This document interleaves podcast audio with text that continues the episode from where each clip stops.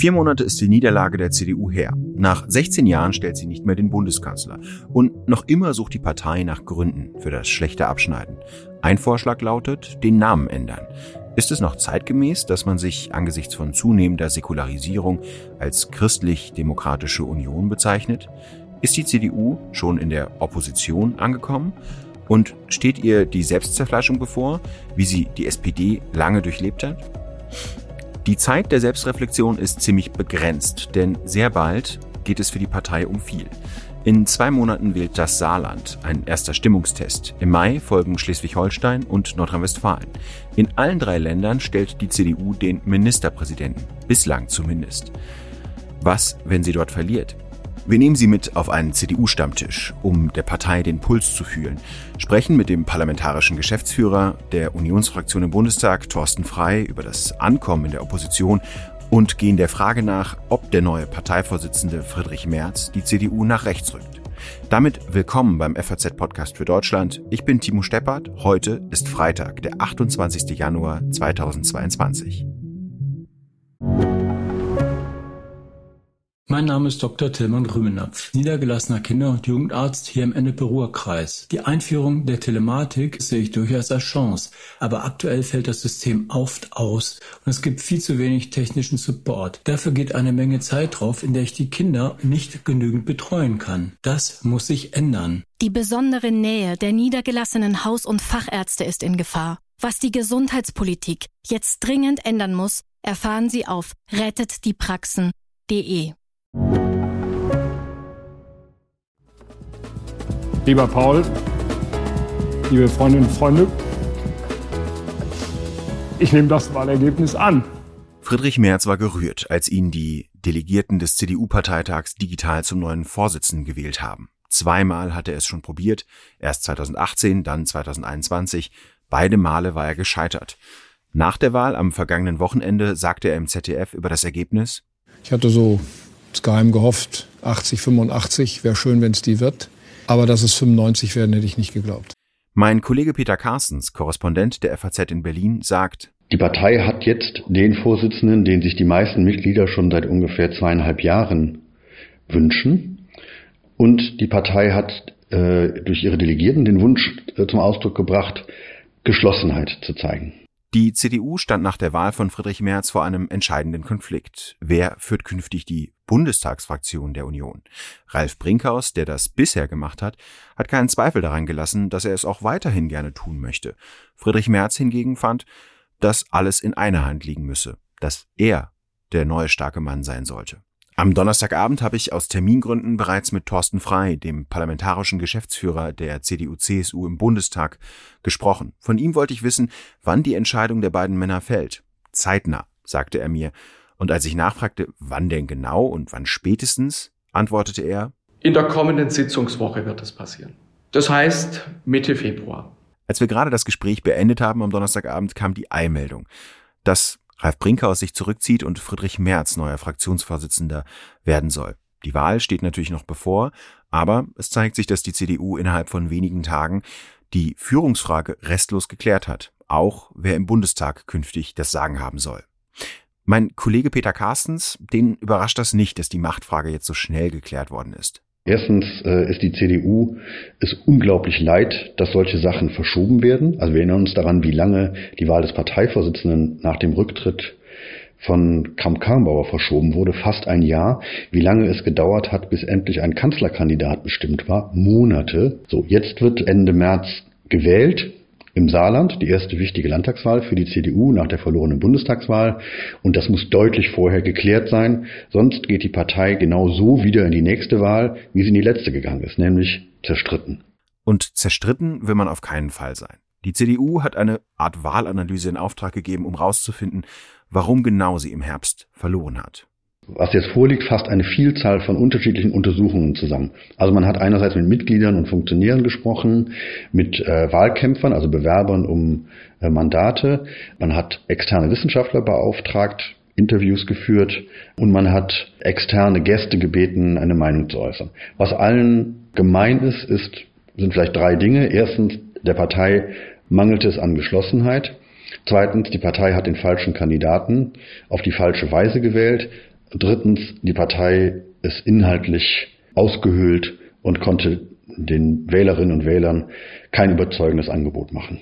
Ein Vorschlag in dem Papier lautet, dass sich die CDU Gedanken macht, ob sie ihren Namen beibehält, ob sie eine Partei bleibt, die sich als Christlich-Demokratische Union bezeichnet.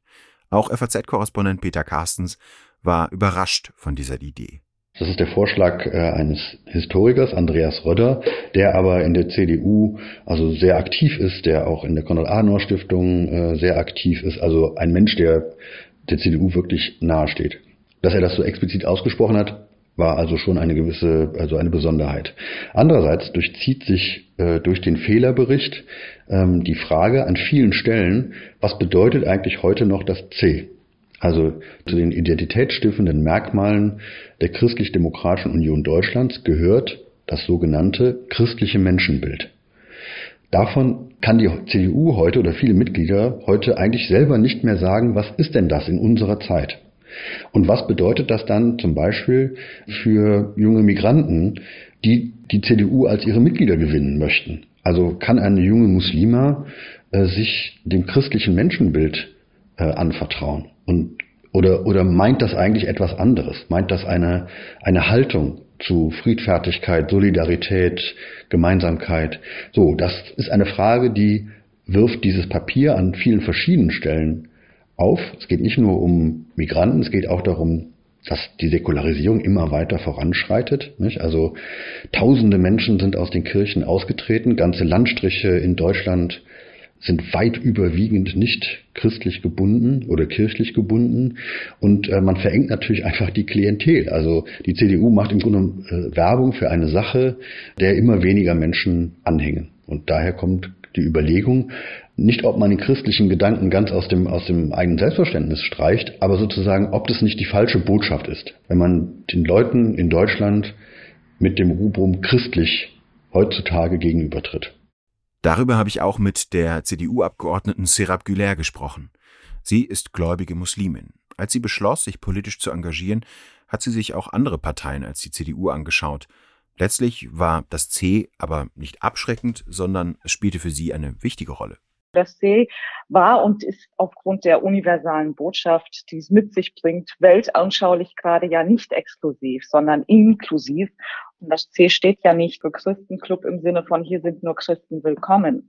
Die Debatte zeigt ja eigentlich viel mehr, die aktuelle, die jetzt läuft, dass der Großteil der Mitglieder unserer Partei sehnt sich ja nicht nach einer komplett neuen Partei mit einem neuen Namen, sondern nach einer Partei, die dem Namen wieder gerecht wird. Und das ist das Entscheidende. Nicht der Name muss einer Partei gerecht werden, sondern die Partei wieder dem Namen. Wofür soll die CDU also in Zukunft stehen? Das ist vor allem wirklich für mich das Thema sozialer Aufstieg. Ich glaube, ich verkörper das einmal in meiner Person. Wir haben aber in der Partei auch ganz viele andere Beispiele, die das tun. Denken Sie an einen Karl-Josef Laumann, ja, der eine Ausbildung zum Schlosser gemacht hat und heute Arbeits- und Gesundheitsminister in Nordrhein-Westfalen ist. Und äh, wir haben in der Partei auch andere Biografien, die gerade dafür stehen und die ja deutlich machen, es kommt nicht drauf an, woran du glaubst und es kommt auch nicht drauf an, woher du herkommst, sondern wohin du willst. Und wir als CDU setzen uns dafür ein, dass dir das gelingt, wohin du willst und machen dir dafür den Weg frei. Das muss unser Narrativ sein für eine moderne Volkspartei. Nochmal zurück zu Thorsten Frei. Als parlamentarischer Geschäftsführer ist er der Fraktionsmanager der Union. Seit 2013 ist er im Bundestag und wie die allermeisten Abgeordneten kannte er nur das Arbeiten einer Regierungsfraktion. Von ihm wollte ich jetzt wissen, wie die Union in der Opposition angekommen ist. Und bitte entschuldigen Sie die Tonqualität meiner Fragen. Ich musste das unterwegs aufnehmen. Herr Frei, wie war es denn jetzt für Sie und Ihre Kollegen in der Opposition anzukommen? Opposition muss man natürlich genauso lernen, wie diese Regierung offensichtlich noch das Regieren lernen muss. Es ist eine besondere Herausforderung. Und wenn wir zu Wahlen antreten als CDU, dann natürlich immer mit dem Wunsch, anschließend auch eine Gestaltungsmehrheit zu haben. Insofern haben wir uns die Rolle nicht ausgesucht, aber muss andererseits auch sagen, die Opposition ist notwendige Voraussetzung in der Demokratie. Und deswegen haben wir uns vorgenommen, diese Rolle kraftvoll anzunehmen. Und ich habe auch den Eindruck, dass uns das bisher ganz gut gelungen ist.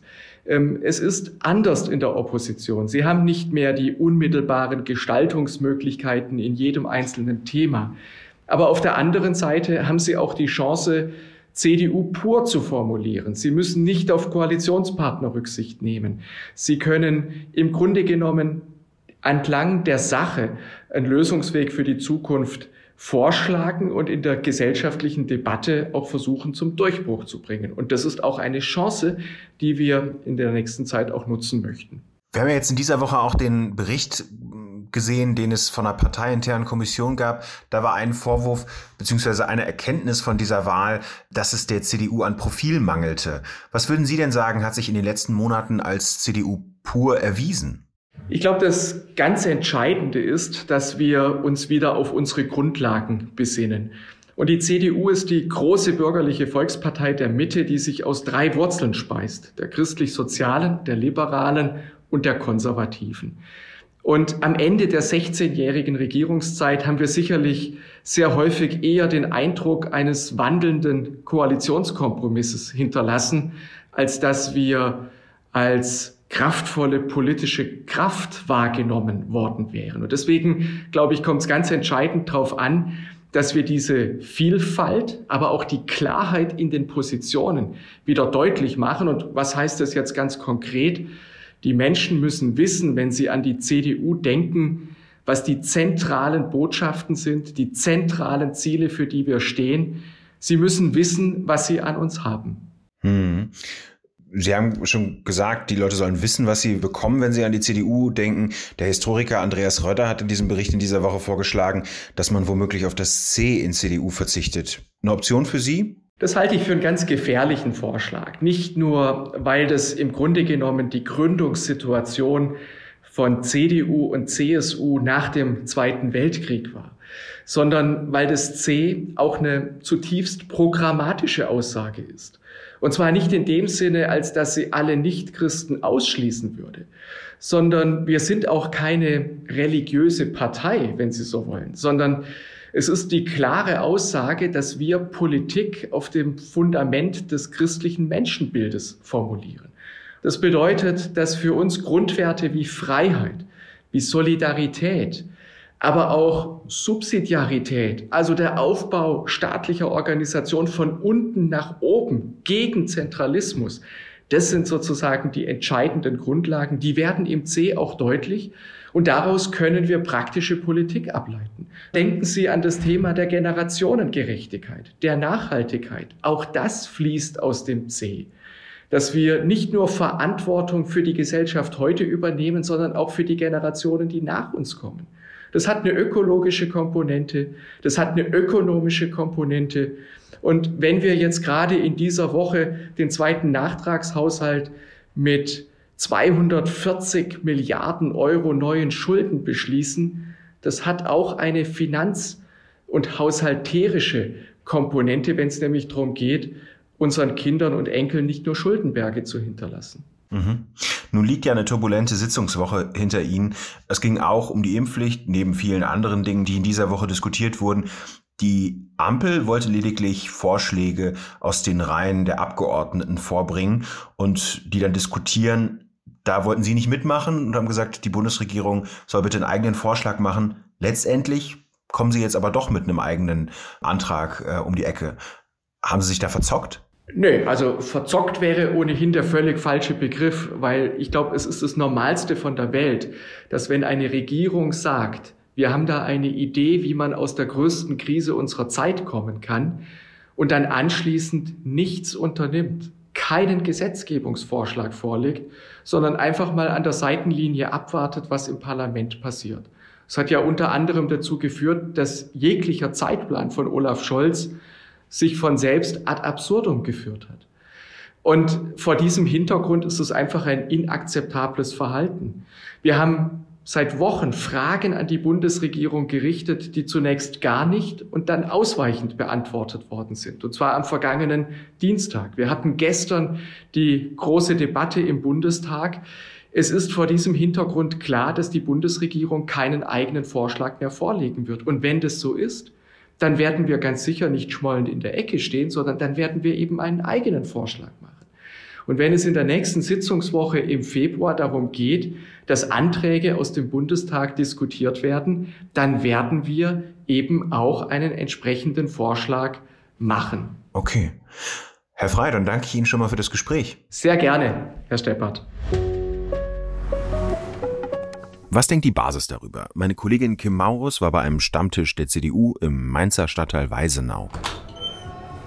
In der Taverne Kreta trifft sich der Ortsverband jeden Monat, um mit Interessierten und ja, Mitgliedern über aktuelle Themen zu sprechen. Kim, wer ist zum Stammtisch gekommen? Wie war die Stimmung?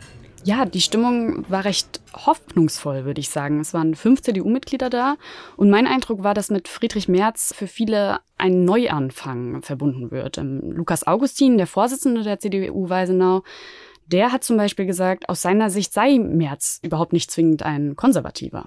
Nee, der Friedrich Merz, das ist ein intelligenter Mensch, das ist ein Politiker, der allerdings auch sein Leben schon außerhalb der Politik äh, verdient hat, ist auch nicht so selbstverständlich in der Politik. Und es wird unter ihm mit Sicherheit keine irgendwie gearteten Rechtsruck in der CDU geben. Das ist ein moderner Mensch, der auf beiden Füßen in der Welt heute steht. Und er wird die aktuellen Themen so behandeln, dass eine Mehrheit der Bevölkerung auch sagen kann, ja, das ist unser Weg. Klingt doch relativ angetan von Friedrich Merz, oder? Ja, auch allgemein schien der Rückhalt hinter Merz äh, wirklich entsprechend groß. Ähm, es hieß, er sei ein Mann, der Dinge auf den Punkt bringt und der Partei neuen Schwung verleihen kann. Nur einer der Gäste am Stammtisch, Martin Plum, der ist von Merz nicht ganz so begeistert. Ich habe auch Herrn Röttgen gewählt, ja, weil ich glaube, er würde das viel besser darstellen, er würde das viel besser verkörpern, als eben der, der sogenannte alte Mann, der vor 20 Jahren schon mal aktiv war und jetzt wiederkommt. Ja. Und da sehe ich durchaus ein kleines Problem drin. Ja. Hm. Was denkt denn der Stammtisch? Wofür sollte Merz künftig stehen? Was soll die CDU in der Opposition ausmachen? Mir wurde immer äh, wieder gesagt, Merz steht für die Modernität, äh, die die CDU braucht, auch wenn er der älteren Generation angehört die künftige Rolle der CDU richtig auf den Punkt bringen, das konnte der Stammtisch aber nicht so richtig. Ähm, es hieß, ja, in der Opposition sein, das bedeutet kritisch sein, die Regierungsarbeit in Frage stellen. Auch die Ampel ist äh, erwartungsgemäß äh, kritisiert worden. Es gab auch einen hessischen CDU-Landtagsabgeordneten, ähm, Philipp Reiner, der war auch beim Stammtisch. Und der hat gesagt, ich persönlich finde, Politik und vor allem auch äh, die Regierungstätigkeit hat sehr viel mit Vertrauen zu tun. Und äh, ich nehme wahr, dass die Ampelregierung schon zu Beginn ihrer Zeit ähm, äh, das Vertrauen etwas geschmälert hat. Beispiel Olaf Scholz mit seinem äh, Kurs bei der Impfpflicht. Beispiel Christian Lindner mit den 50 Millionen, die er jetzt äh, quasi Corona-Gelder, die er für andere Zwecke umgewidmet hat. Oder Beispiel Robert Habeck, auch mit seiner kurzfristigen Entscheidung zum Thema Förderung beim Hausbau.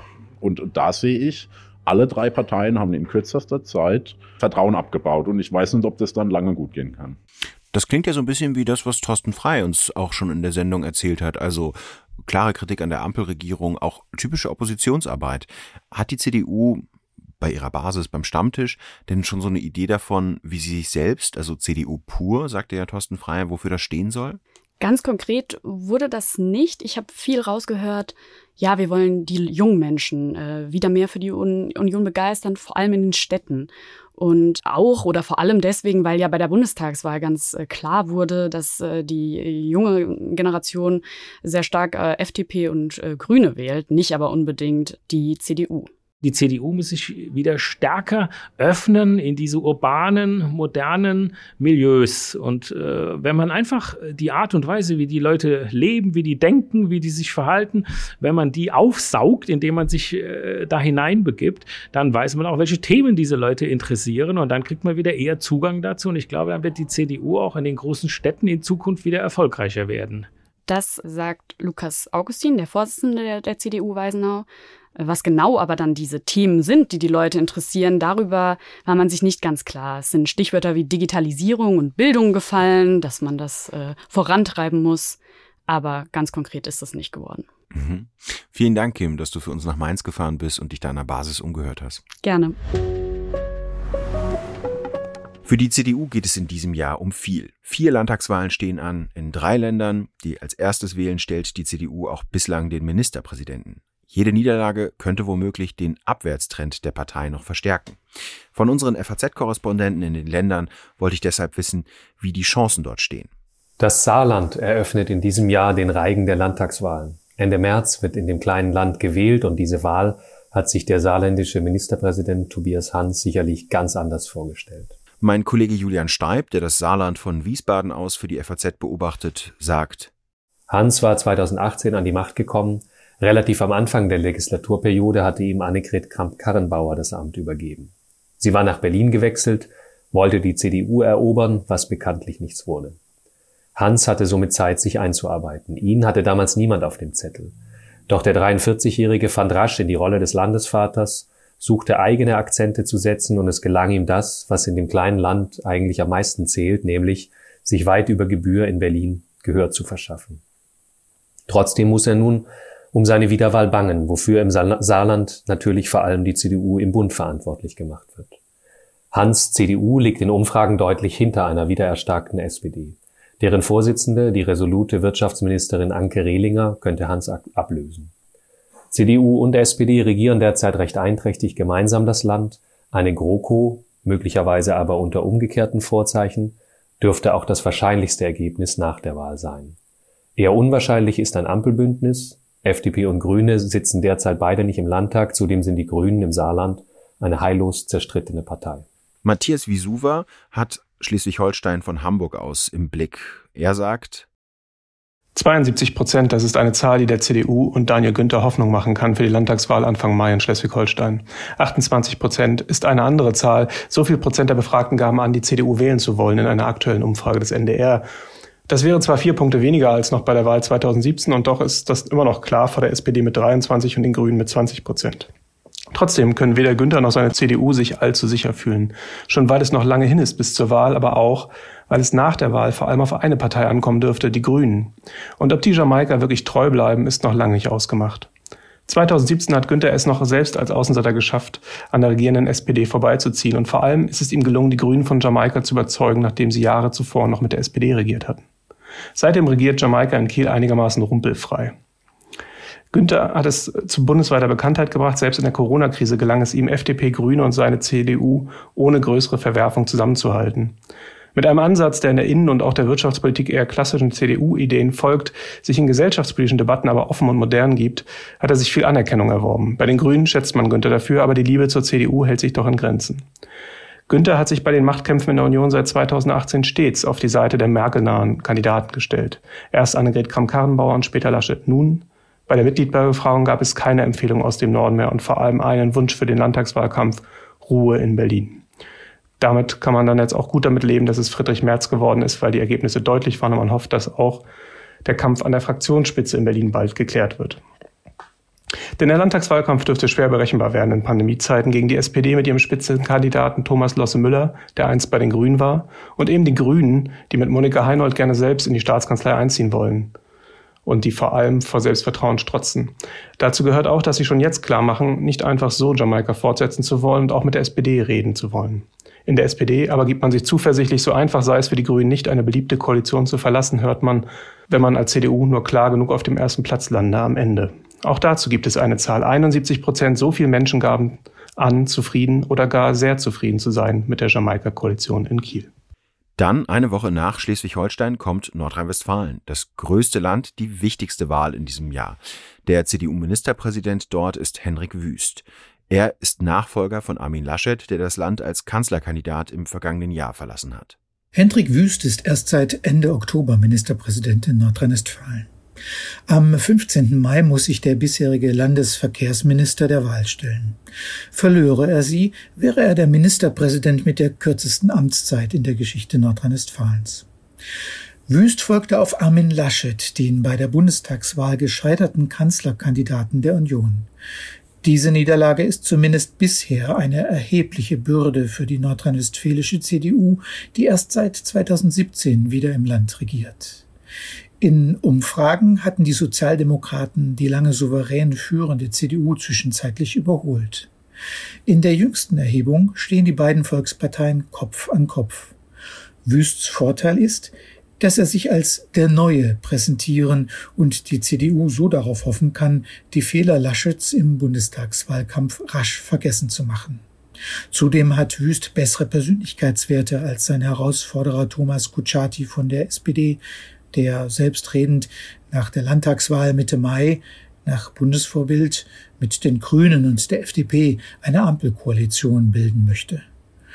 Nach Lage der Umfragen kann wiederum Hendrik Wüst sein Amt nur verteidigen, wenn es ihm gelingt, zu seiner aktuell bestehenden schwarz-gelben Koalition die Grünen hinzuzugewinnen und also eine Jamaika-Koalition zu bilden. Der Wahlkampf dürfte zum Buhlen um Bündnispartner werden. Die CDU ist geschlossen, das haben wir schon gehört, auch wenn sie sich thematisch orientieren muss. Wofür steht also der neue Parteivorsitzende Friedrich Merz? Das wollte ich vom Politikwissenschaftler Thomas Biebricher wissen, der in Kopenhagen lehrt und mehrere Bücher über modernen Konservatismus geschrieben hat. Rückt die CDU mit Merz, der lange für die gute alte Zeit und eine Rückbesinnung auf bestimmte Werte stand, nach rechts? Also ich glaube, das ist etwas zu einfach, wenn man das jetzt einfach vermutet, nur weil Friedrich Merz in der Vergangenheit ja immer so als Projektionsfläche für konservative äh, Hoffnungen gedient hat. Ich glaube, konservativ ist er dann äh, bei Lichtbesehen auch gar nicht, sondern es ist eher ein sehr, sagen wir mal, liberaler Christdemokrat. Ähm, und ich glaube auch äh, jetzt ganz konkret, dass die Union und die CDU sehr klar gesehen haben, dass sie in der letzten Wahl unter anderem gerade bei Fragen der sozialen Gerechtigkeit eine offene Flanke gehabt haben. Das haben jedenfalls, soweit ich das sehen kann, die internen Wahlanalysen ergeben. Und von daher wird man sich, glaube ich, auch gerade in der Richtung versuchen, stärker zu positionieren. Und ich kann jetzt erstmal nicht unbedingt sehen, dass wir es hier mit einem Rechtsdrift zu tun haben. Hm. Genau das, was Sie gesagt haben, bemängeln ja viele, dass man in der Sozialpolitik da eben eine Flanke offen gelassen hat und dass das unterrepräsentiert wurde. Nun sind es ja vor allen Dingen Strömungen in der Volkspartei, die so eine Art Aushandlungsprozess miteinander machen und dass man da eine gemeinsame Position findet. Das ist ja so ein bisschen dieser Raum, den Parteien ermöglichen sollen, den auch dieses alte Konzept der Volkspartei ermöglichen soll. Ist es eigentlich schwerer, in der Opposition dieses Konzept der Volkspartei zu verfolgen? Ich glaube, sowohl in Regierungszeiten als auch in Oppositionszeiten äh, kommt es mit spezifischen Herausforderungen. Also wenn Sie an der Regierung sind, äh, dann müssen Sie eben auch tatsächlich Entscheidungen treffen und die auch implementieren und äh, die auch tragen und das über die verschiedenen Gruppierungen oder Flügel hinweg in so einer Partei, das ist eine Herausforderung.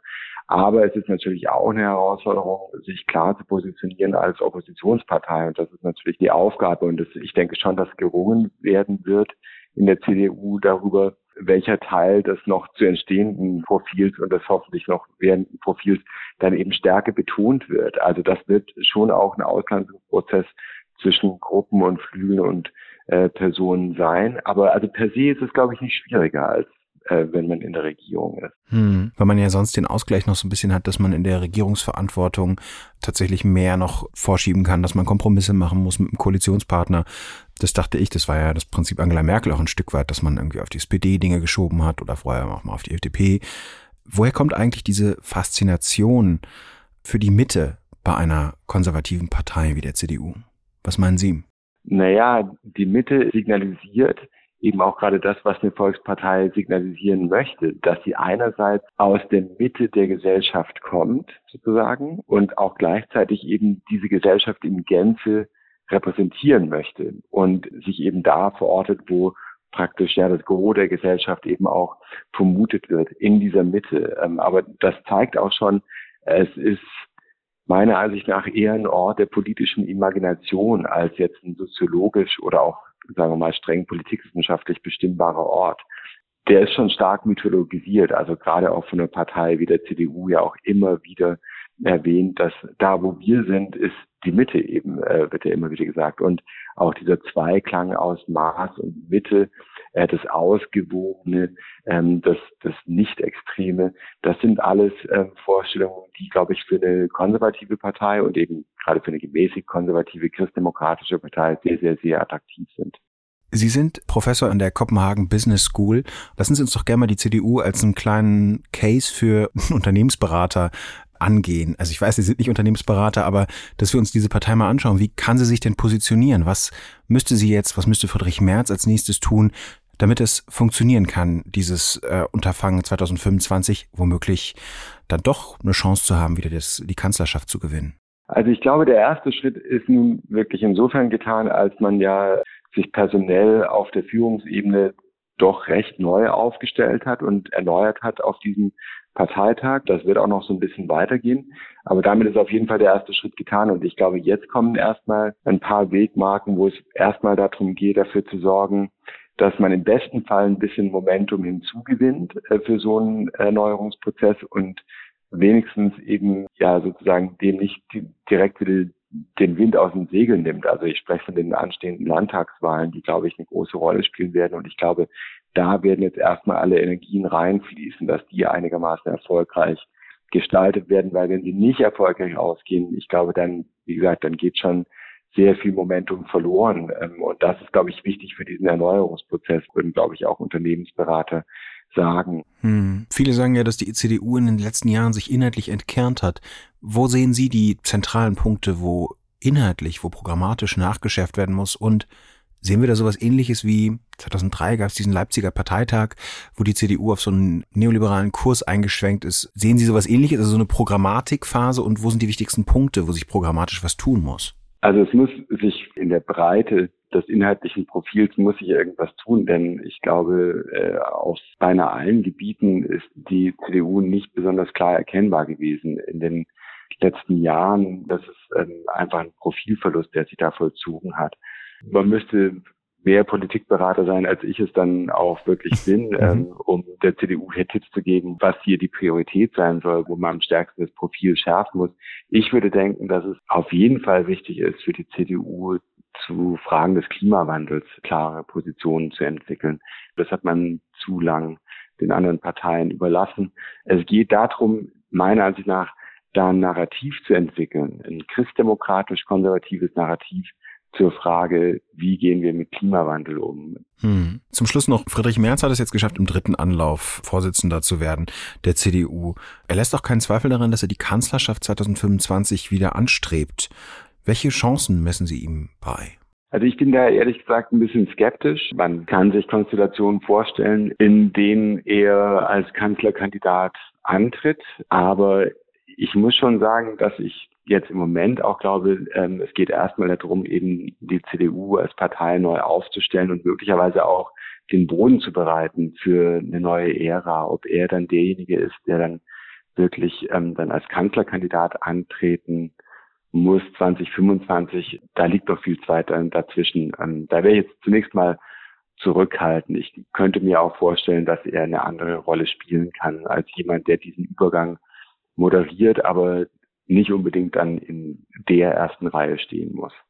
Es wäre auf jeden Fall nicht einfach für die CDU, mit ihm auch anzutreten, muss man auch wirklich sagen, denn er natürlich schon eine Reizfigur ist für alles, was links der Mitte ist ähm, im politischen Spektrum und sicherlich eine Mobilisierungsmaschine für SPD und Grüne insbesondere wäre. Von daher, das wird man sich schon gut überlegen müssen auf CDU-Seite. Hm. Als Sie gerade sagten, Übergangsvorsitzender, erinnerte ich mich daran, dass man das ja damals auch bei Angela Merkel gesagt hat, dass da gerade die CDU-Fürsten sagten, naja, das ist ja nur eine Lösung für den Übergang und dann ist sie doch ziemlich lange geblieben. Das stimmt natürlich, wie gesagt, das ist ja alles offen. Nun ist Friedrich Merz aber auch schon ein bisschen älter als Angela Merkel seiner Zeit. Ich will das gar nicht ausschließen. Wie gesagt, man kann sich schon Konstellationen vorstellen, mhm. wo er über lange Zeit auch Vorsitzender bleibt. Das ist ja auch, also auch dann muss man nicht unbedingt Kanzlerkandidat werden. Man kann sich auch was anderes vorstellen. Und also man kann es ja auch so rumdrehen. Friedrich Merz muss ja jetzt möglicherweise auch nicht unbedingt noch irgendwas werden.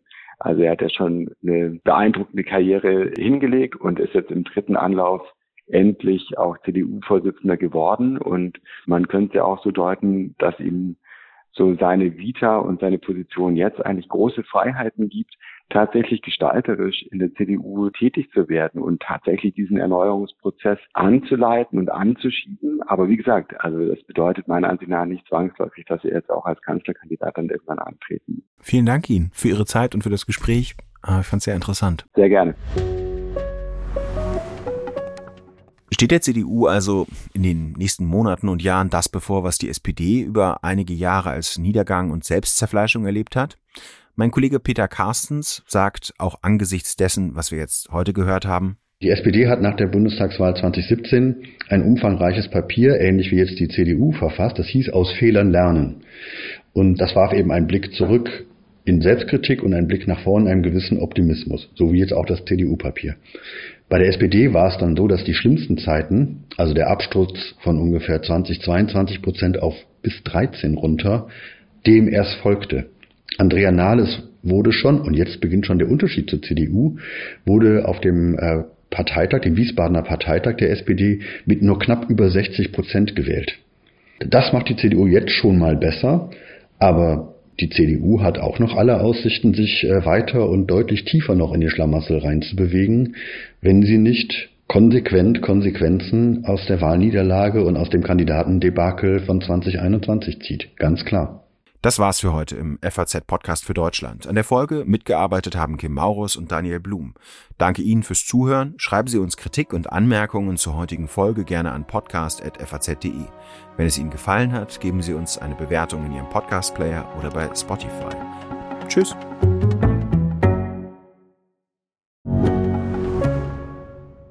Ich bin Dr. Robin John, Allgemeinarzt in Schönebeck. Das ist 15 Kilometer von Magdeburg entfernt und trotzdem zu weit, um hier Nachwuchs zu finden. Immer mehr Praxen im Salzlandkreis bleiben unbesetzt und Patienten haben lange Wege und noch längere Wartezeiten. Das muss sich ändern. Die besondere Nähe der niedergelassenen Haus- und Fachärzte ist in Gefahr. Was die Gesundheitspolitik jetzt dringend ändern muss, erfahren Sie auf rettetdiepraxen.de.